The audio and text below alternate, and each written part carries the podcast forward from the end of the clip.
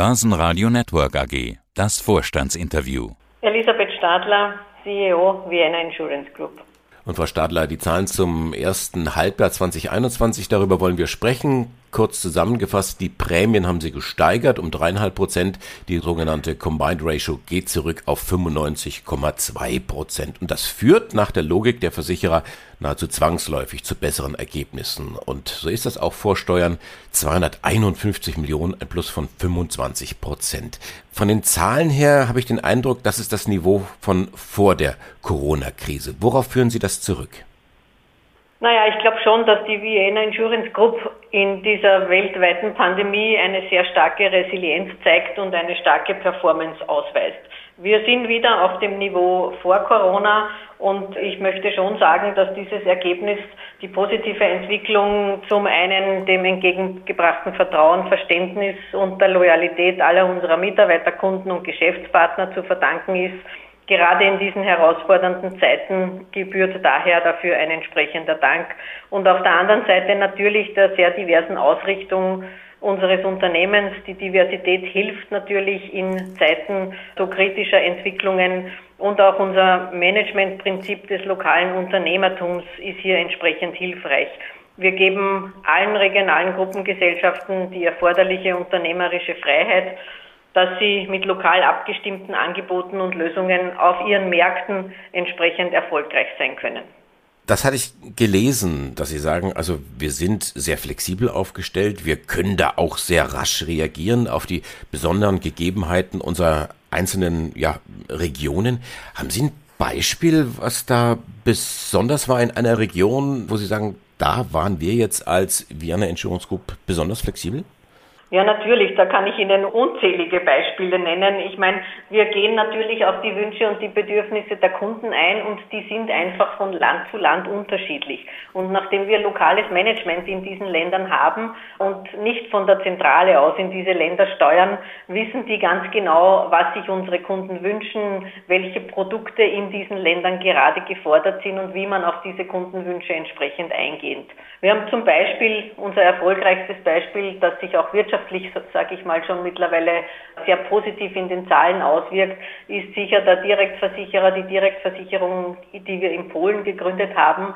Die polnische Bevölkerung ist sehr digital affin. Dort sind auch die rechtlichen und gesetzlichen Rahmenbedingungen so, dass sie digitale Lösungen entsprechend intensiver unterstützen. Und daher haben wir mit unserem Direktversicherer in Polen gestartet und wir haben gerade in Zeiten der Pandemie äh, fast 80 Prozent aller Autoversicherungen über diese Direktlösung abgeschlossen.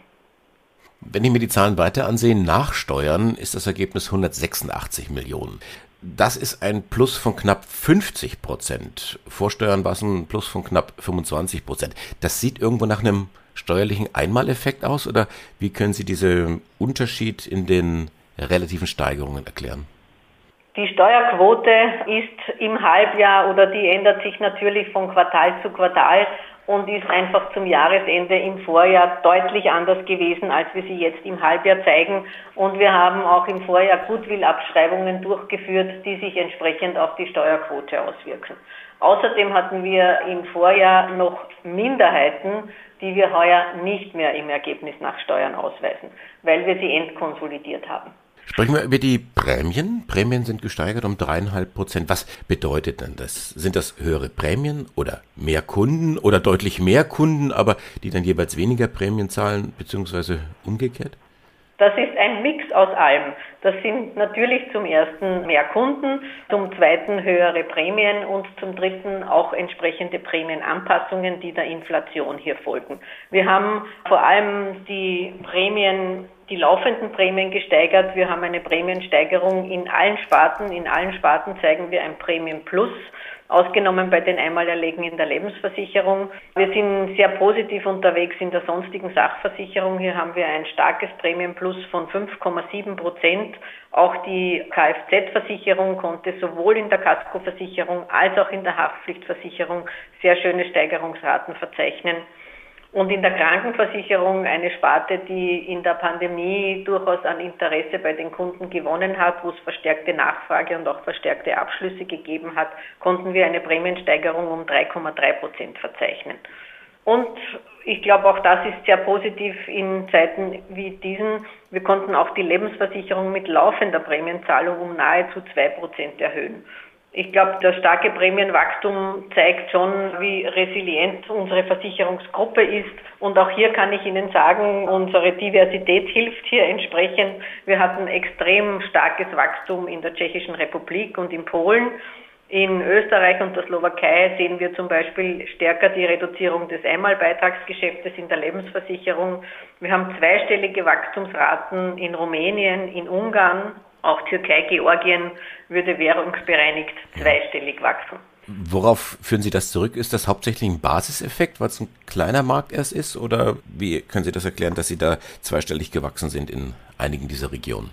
Das ist natürlich teilweise auf die wirtschaftliche Entwicklung in diesen Ländern zurückzuführen. Auf der anderen Seite natürlich auf unser Managementteam und unseren Vertriebsapparat, die hier entsprechende Anstrengungen unternommen haben und auch auf unsere neuen innovativen Produkte, die wir relativ gut in diesen Ländern verkaufen. Es ist auch unterstützt durch unsere Kooperation mit der Erste Bank. Rumänien und Ungarn zum Beispiel, hier kooperieren wir ja mit den lokalen Erste Banken und die verkaufen über den Bankkanal auch sehr intensiv Lebensversicherung und wir haben auch ein großes Projekt zur Intensivierung der Sachversicherung über den Bankschalter gestartet und auch das läuft sehr, sehr positiv.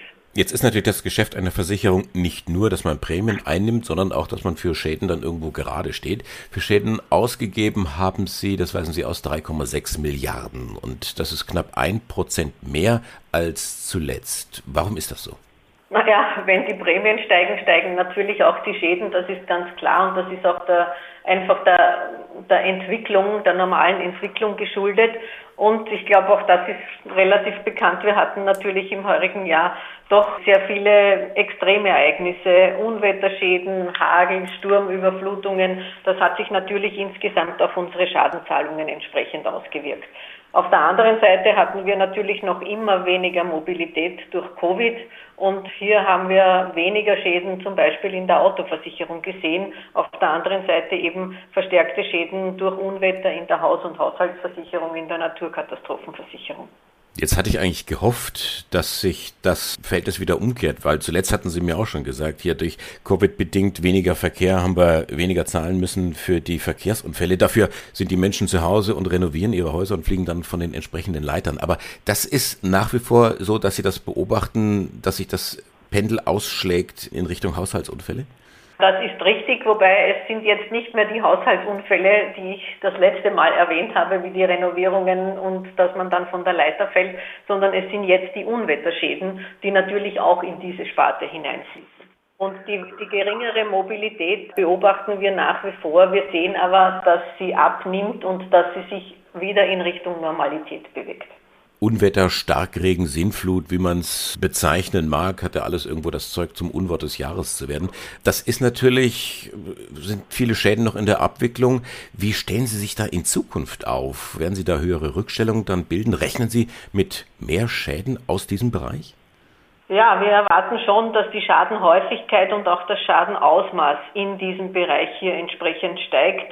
Wir hatten heftige Unwetter im ersten Halbjahr. Wir wissen nicht, wie sich das zweite Halbjahr zeigt. Wir haben schon wieder Überschwemmungen im Juli gesehen, weitere Unwetter im August.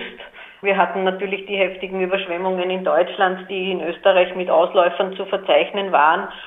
Daher ist es notwendig, dass wir eine sehr vorsichtige und umsichtige Reservierungspolitik fahren, wie Sie ansprechen. Und natürlich haben wir hier Reserven gebildet, äh, um einerseits die Schäden, die wir teilweise kennen, wo wir das Ausmaß noch nicht kennen, andererseits Schäden, die noch nicht gemeldet sind und zum Dritten Schäden, die vielleicht noch entstehen, hier auch entsprechend abdecken zu können.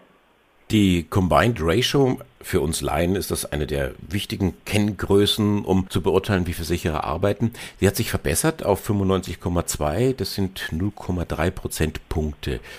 Inwiefern greift hier schon die Strategie VEG 25? Die Combined Ratio haben wir die letzten Jahre sukzessive verbessert, weil wir in der Agenda 2020 schon sehr viele Initiativen und Aktivitäten hatten, die in Richtung Maßnahmen finanzielle Stabilität, Profitabilität fokussieren.